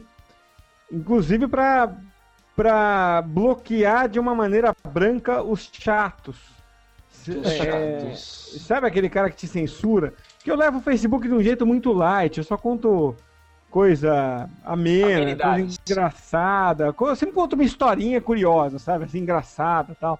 Que aconteceu. Uma de, outro dia, Porto Velho, cheguei de sunga no. no- eu ia de sunga, né, pro, pro restaurante e de lá pra piscina. Fiquei três semanas lá. Porto Velho, Rondônia existe, eu tenho certeza. Foi lá. É, e, e- e aí, um dia eu fui então. é, eu sempre ia pro restaurante, depois pra academia, depois pra piscina. Um dia eu fui direto do restaurante pra piscina, pulei a parte de, de correr. Então eu fui de sunga e camiseta por cima e chinelo. Acho que todo mundo já fez isso alguma vez na vida, né? Bom, o garçom vira pra mim com o restaurante cheio e fala assim: Ó, senhor. Aí eu não olhei, ele olhou, senhor, começou a falar mais alto achando que não era comigo. Na hora que eu olhei, ele falou: senhor, não pode andar de cueca no hotel aqui não, viu? então, aí você conta uma história dessa, pô, tem alguma coisa demais? Pô, vem, vem sempre um chato dizer que eu sou preconceituoso com o garçom, que não sei o quê. Ah, Pô, toma banho. Aí, o que, que eu fiz? Eu, é, eu começo a usar muito. ah, fica a dica aí, o. O. o- conhecidos. Sabe? Você classifica as pessoas Conhecidos. chatas como conhecidas e todas as suas publicações você publica para amigos, exceto conhecidos, né, que é automática. tá livre dos chatos. É livre. Bom. boa, boa dica. Legal. E agora eu vou passar a bola um pouco pro Temo e pra Laina, que participaram ao vivo ontem assistindo. Mas ontem, no programa Roda Viva, Roda Viva da TV Cultura, estavam presentes o Kibeloco e o Ian SBF, falando a respeito da, da- do programa que é sucesso, que é o Porta dos Fundos, um canal que está realmente é, bombando muito no YouTube. Agora, ah, o fato deles estarem lá não foi o foco da, da- da- o que mais chamou atenção, né? Mas foi ah, quem estava entrevistando, as pessoas que estavam compondo a bancada de, de jornalistas e repórteres, eh, era formada por dinossauros. Pessoas que não entendiam ah, essa nova linguagem, né? E chegaram a perguntar algo do tipo e não entendiam o porquê uh, das propagandas que eram exibidas no começo, antes da exibição do, do, do, do, do programa, do Porta dos Fundos, né, dos vídeos. Propagandas que talvez estavam fora do contexto, mas como é que vocês definem o tipo de propaganda que vai ser exibido é, antes da, da, da, do programinha de vocês, né? E eles tentando explicar isso e os dinossauros não entendiam. Vocês que assistiram então o, o, o, esse programa ontem, o é, que, que, vocês acharam dessa postura da, da, da TV Cultura? Ou da produção do, do, do, programa? Inocentemente, a gente acabou comentando exatamente isso enquanto a gente estava assistindo, né? Porque eu comecei a assistir depois, o Temo já estava assistindo, aí falou, pô, põe na cultura que o pessoal Porta dos Fundos está lá, eu comecei a assistir. Aí chegou num dado momento que começaram aquelas perguntas assim: ah, mas você tem vontade de ir pra Globo? Ah, mas é, vocês dão abertura, como é que faz propaganda? É, aí eu até comentei assim: putz, olha atestado de, de idade do cara, porque qualquer pessoa que tem o mínimo de conhecimento de como funciona a comunicação online e, e assiste o Facebook, conhece o Facebook, entende que assim, eles fazem o sucesso que fazem justamente porque tem um formato muito focado em web, programas curtos e tal. E mais pra frente ele chegou a falar isso também. Então, assim, o Roda Viva é o Roda Viva, né? É daquele jeito, tem os caras super. TV Cultura tem essa coisa de sempre trazer gente com doutorado, com mestrado, professor, não sei quantos anos de, de profissão. Então eu acho que eles estão fazendo um esforço muito grande para se adaptar a tudo isso. Prova disso é o Jornal da Cultura com, com, com segunda tela. Então, eu, apesar de notar que, putz, né, gente, vamos, né, é. dar uma acelerada. Eu, eu, eu, olhei com uma certa dó para eu olho com uma certa dó para a cultura e para essa postura e para essa insistência permanente deles de ah, e a TV, e a TV, e a TV, e a TV. Então... Eles, pes, eles pesaram muito nisso, né? Eles falaram hum. muito, assim, vocês, como que seria o formato da TV? Daí os caras falavam, não, porque não dá, porque na verdade a gente seriam pílulas, né? A gente teria que inventar um formato. Todo mundo aqui trabalhou em TV, já trabalhei. O cara foi roteirista, o Ian foi, foi roteirista do Tudo Junto e Misturado, já trabalhou na Globo e tudo mais. E a galera falava, não, por que, que vocês não vão pra TV? Daí o cara ele foi insistente, o Tabé insistindo, ele falou, gente, a gente já chegou onde a gente quer. Sabe, vocês falando isso, o Porchat, o Porchat tem uma, uma metáfora que é legal. Parece que tá todo mundo numa praia paradisíaca, todo mundo com bebida à vontade, com um monte de mulher, estamos lá numa praia paradisíaca, e lá no fundo tem uma ilha com uma pessoa falando assim, ó, vem pra cá, vem pra cá. É legal, vem! Aqui é legal, aqui é legal. Então, tipo, por que, que eu vou sair daqui, sabe? Eu já tô bem aqui, não é essa a ideia. Eu posso fazer outro trabalho, posso fazer, mas não, não, o, o, formato que a gente quer é isso, né? Não sei o que tem. E daí achei outra coisa. Quando eles questionavam o humor, falava de preconceito, nisso era um bate-papo super legal. E uma coisa que eu achei que eu e a Lena, quando eu tava assistindo, assim, parecia tipo gol de Copa do Mundo, assim, foi quando o Tabé virou e falou assim que o mais importante para um, um, canal de YouTube, para um coisa de web, um, um formato vir, é, é, mais, feito para web, o mais importante é ter conteúdo. E daí, a hora que ela falou isso, a gente, nossa, olha que legal, não sei o que oh, Vamos ter que falar disso amanhã, não sei o que tem. Foi mó bacana, assim, e que o Porta dos Fundos, que é um negócio extremamente escrachado, totalmente humorístico, ele já tem essa ideia de que, tipo, tem que manter o conteúdo para poder fidelizar a galera, né, entendeu? Então, assim, foi muito, muito engraçado a hora que que ele soltou isso, porque eu e a Helena quase pulamos, assim, foi uma da hora. A gente conseguiu criar um, uma, uma nova, uma terceira tela, né? Porque era a primeira tela da televisão, segunda tela no Twitter e terceira tela conversando aqui. é, no, no chatzinho. Transmissão, no chatzinho. Mas achei muito legal, assim, apesar da, da do, dos dinossauros na bancada, eu mudei meu conceito sobre o Antônio Tadeu. Porque você tinha preconceito? Eu tinha um pouco, tinha um pouco. Eu achava ele. O fato de, de até veio o termo kibar, né? Eu achava que ele roubava muito, muito conteúdo, que ele mesmo não criava um conteúdo. E daí meio que nas respostas dele, como né, o que o Cássio comentou, você vê que o cara tem conteúdo, né? O cara conversando ali, você vê que ele tem conteúdo realmente, que realmente grande parte da coisa é ele mesmo que faz, então ele ali na- nessa demonstração de conteúdo, ele ganhou, ganhou meu, minha admiração, assim. Falei, pô, pera aí, o cara não é só um babaca blogueiro que fica roubando coisa de internet, né? O cara realmente É, ele sabe- escreve, ele tem conteúdo, né? Sabe que eu tinha é, esse mesmo preconceito porque eu acompanhava o Kibeloco e mas na- nessa na segunda-feira eu acabei assistindo um programinha legal feito pelo Jacaré Banguela, que é o Não Pergunte ao Motorista, uma coisa assim. Então ele pega esses, esses caras põe no carro e vai rodando em São Paulo entrevistando os caras com uma câmera fixada no vidro. E ele entrevistou esses dois. Ah, eu achei muito legal e achei legal o Tabé também. ah, o cara tem conteúdo, eu curti bastante a participação dele, principalmente essa questão de criação de conteúdo. E dá pra ver que o grupo, acho que são cinco pessoas que formam o Porta dos Fundos, que são os, assim, os, os donos. ah, os, os caras têm conteúdo, os caras criam junto, e, e pelo que eu li, eles até seguram um pouco o Fábio Porchat, porque quando ele fala, ele acaba conquistando as pessoas, ele convence as pessoas e acaba abafando um pouco novas ideias, ideias que venham de outros.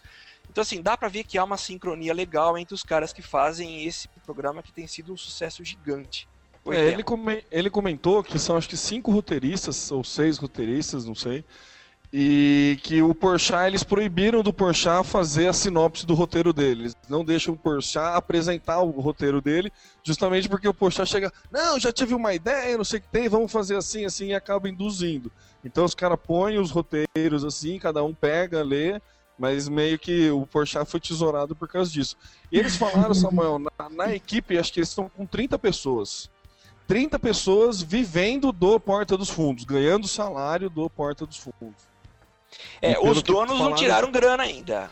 É, Então, falam que estão caras- tirando, já estão tirando sim, já conseguem já viver tão, é? disso, sim. Já conseguem viver disso, mas não recuperaram o dinheiro investido. Eles Tá. já investiram Ah. muita grana, mas não recuperaram. Já conseguem viver disso, mas ainda não recuperaram a grana que investiram. Acabou o programa e Itaipava anunciou que estava patrocinando, patrocinando o canal, né? No Porta dos Fundos. No último vídeo aparecia, né, o cara tomando uma Itaipava. Não, pois é, agora, assim, sempre que tiver uma cena com que possa inserir um produto Itaipava da vida, vai ser. O que é muito comum, porque tem muita cena de boteco, né? Ou, ou assim. A grande maioria das coisas são criadas em botecos, né? É, e eles anunciaram, eu acho que essa semana também, uma parceria com acho que a LG para produção de três vídeos. É, Não não tem mais informações, estou lembrando. É, alguma coisa com a LG. A gente volta a falar depois. Beleza? Beleza. Caio, tem- o Cássio não tem nada pra acrescentar aí? Você gosta do Porta dos Fundos? Tem preconceito também ou não? Nenhum, nenhum. Acho que é, é a, a valorização do talento ali, né? Das boas ideias. Eu acho que esse é o legal da, da, da, da mídia, como ela se caracterizou. E o pessoal, o, o, o, o Jornal da Tosse tem dificuldade de, de aceitar, né? Jornal da Tosse. Cara, eu lembro um jornal da Tosse. Era um jornal, acontecia meio-dia na TV Cultura. Realmente, era só vovô apresentando e a tosse era o, era o, era o barulho. Pois do- é, porque é, contra os vovôs a gente não tem nada. Pelo contrário, você pega algumas pessoas mais, é, mais idosas ou mais antigas na profissão que tem a cabeça aberta e jovem, né?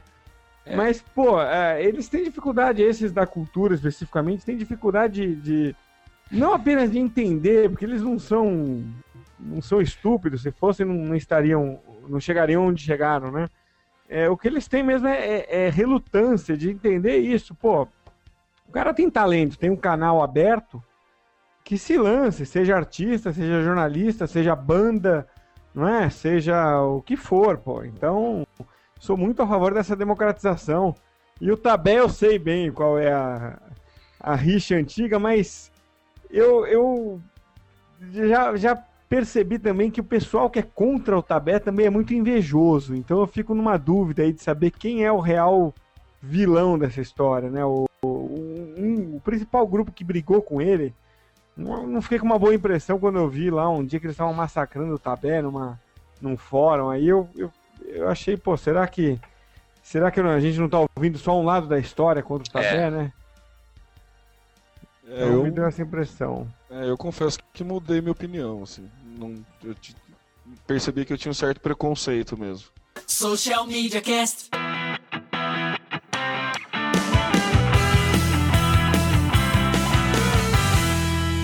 E a Casa Branca tá estreando seu canal no Tumblr, né, Alaina? Desde sexta-feira. Tá. Tá, e tá muito divertido, gente. Vocês chegaram a acessar? Eu não. Eu vi só a franjinha do, do Barack. Gente, é uma coisa assim que. Imagina de uma bolada oficial. Tá, tá desse nível a coisa. Só que do Obama. De uma bolada oficial. É, imagina, de uma bolada oficial. É tipo isso. No- na sexta-feira eles estrearam o Tumblr. E aí agora já tem Instagram, Facebook, YouTube, LinkedIn, Google Plus, Twitter e entrou no Tumblr.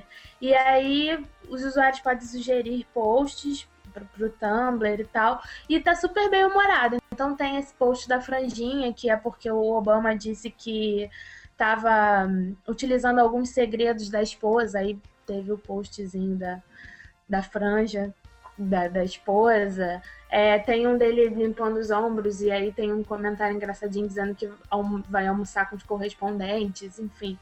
Tá bem piadinha. Não sei, talvez seja uma estratégia altamente inteligente para atingir um público mais jovem ainda, né? Os, os novos é, eleitores. É, Então, A Casa Branca eu achei bastante interessante. No, no 1 de abril eles fizeram uma piada, né? Eles soltaram também um videozinho sacaneando, que era. E falavam que ia ser um depoimento do, do Barack Obama e vinha uma criancinha falar, vocês chegaram a ver isso? Não. Ah, vi. Não, eu vi sim. Era uma criancinha, então desde aí eu já consegui, já comecei a, a ver uma pegada fã da, da Casa Branca para, com certeza para isso, para mirando o público mais novo, né, os novos eleitores. Isso comprova, né, a criação do Tumblr, de Instagram, Claro. essas coisas assim. O Barack Obama é, a galera do marketing dele é fera nisso, né? Então, É.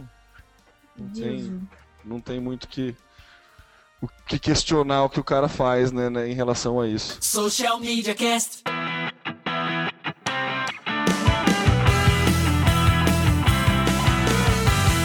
Então a gente queria é, agradecer a presença do Cássio, foi muito legal, Cássio. É, e a gente queria passar para você as suas considerações finais e passe também as suas formas de contato, como que as pessoas te encontram. Eu, eu quero agradecer muito, fiquei honrado com o convite, como eu disse no começo, e, e, e agora, pô, achei uma delícia participar, me diverti muito aqui, enfim. Volte mais lá. vezes. Ah, Ótimo. sempre que convidar, porque o astral é muito bom aí de vocês, então é uma Legal. energia muito boa. Então, estou sempre à disposição aí, muito obrigado. E meus contatos é, é, no Twitter é o arroba tractobr, né? Eu, eu, eu que tuito pela Tracto. É, no Facebook é o, o, o facebook.com barra tractobr é o da Tracto e o meu é barra Cássio Politi e meu e-mail é cássio.politi arroba tracto.com.br Temo, Bom, eu tenho aquele meu texto padrão, né? Como a Helena já disse, deve estar todo mundo aqui se coçando para ir pro bar, eu não sou diferente. Eu sou o Temo Mori, o arroba Temo Mori no Twitter, facebook.com barra Temo Mori e Temo Mori em todas as outras redes aí que você pode imaginar. A Leina. E eu sou a Lena Paisan, é, facebook.com.br Lena Paisan, arroba Lena Paisan no Twitter, circule.me barra Lena Paisan no Google Plus. Não esqueçam de dar mais cinco pra gente no Sweep. Legal, eu sou Samuel Gatti, o arroba tá no meu site no Twitter, o facebook.com barra tá no meu site e também você me encontra no Google Plus procurando pelo meu nome Samuel Gatti. Antes de passar aqui as formas de interação com o nosso Social Media Cast, eu queria fazer uma, uma última menção a, a esse mês de maio e qual é a relação dele com o Boa. Social Media Cast. Estamos completando eh, hoje exato um ano de existência. Nós não temos ah, 56 episódios, como que parecia normal. já que é semanal nosso, nosso podcast, porque a gente começou com uma ideia de fazê-lo uh, quinzenal.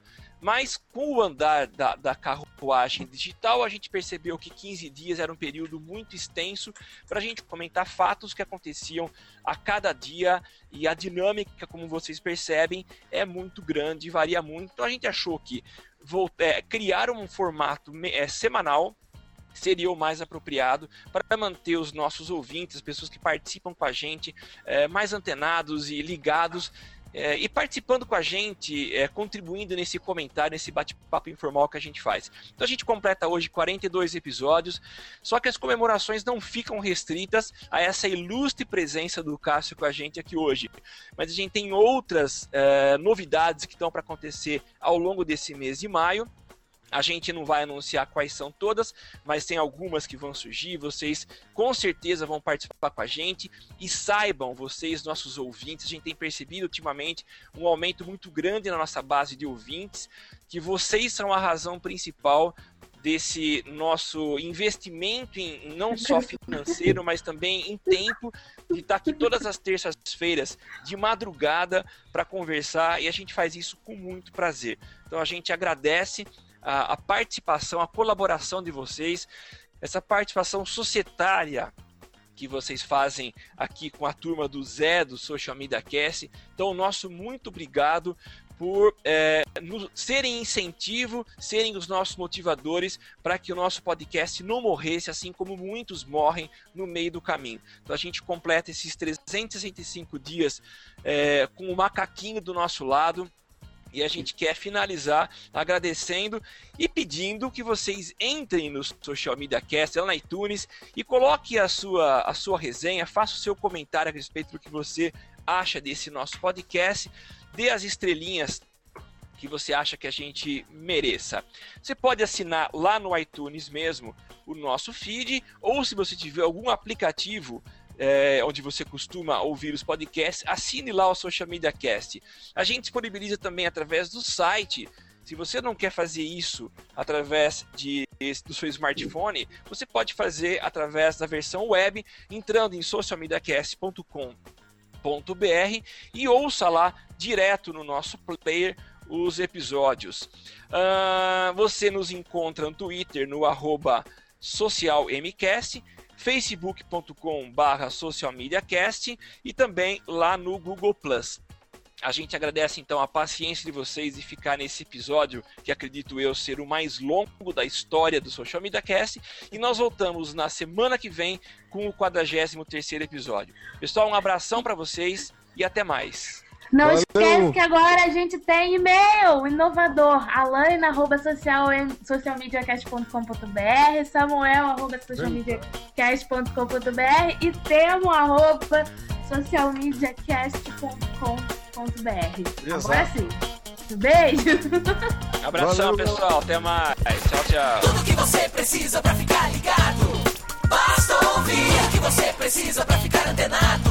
Basta curtir. Um retweet, digita um arroba pro sujeito se ligar. Uma hashtag pra um assunto explodir, mas que babado, um viral que vai colar. Compartilhe, monitore tudo que acontece. Siga agora a tendência de tudo que é social. Esse é o canal Social Media Cast.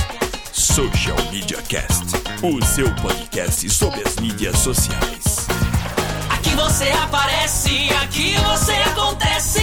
Social Media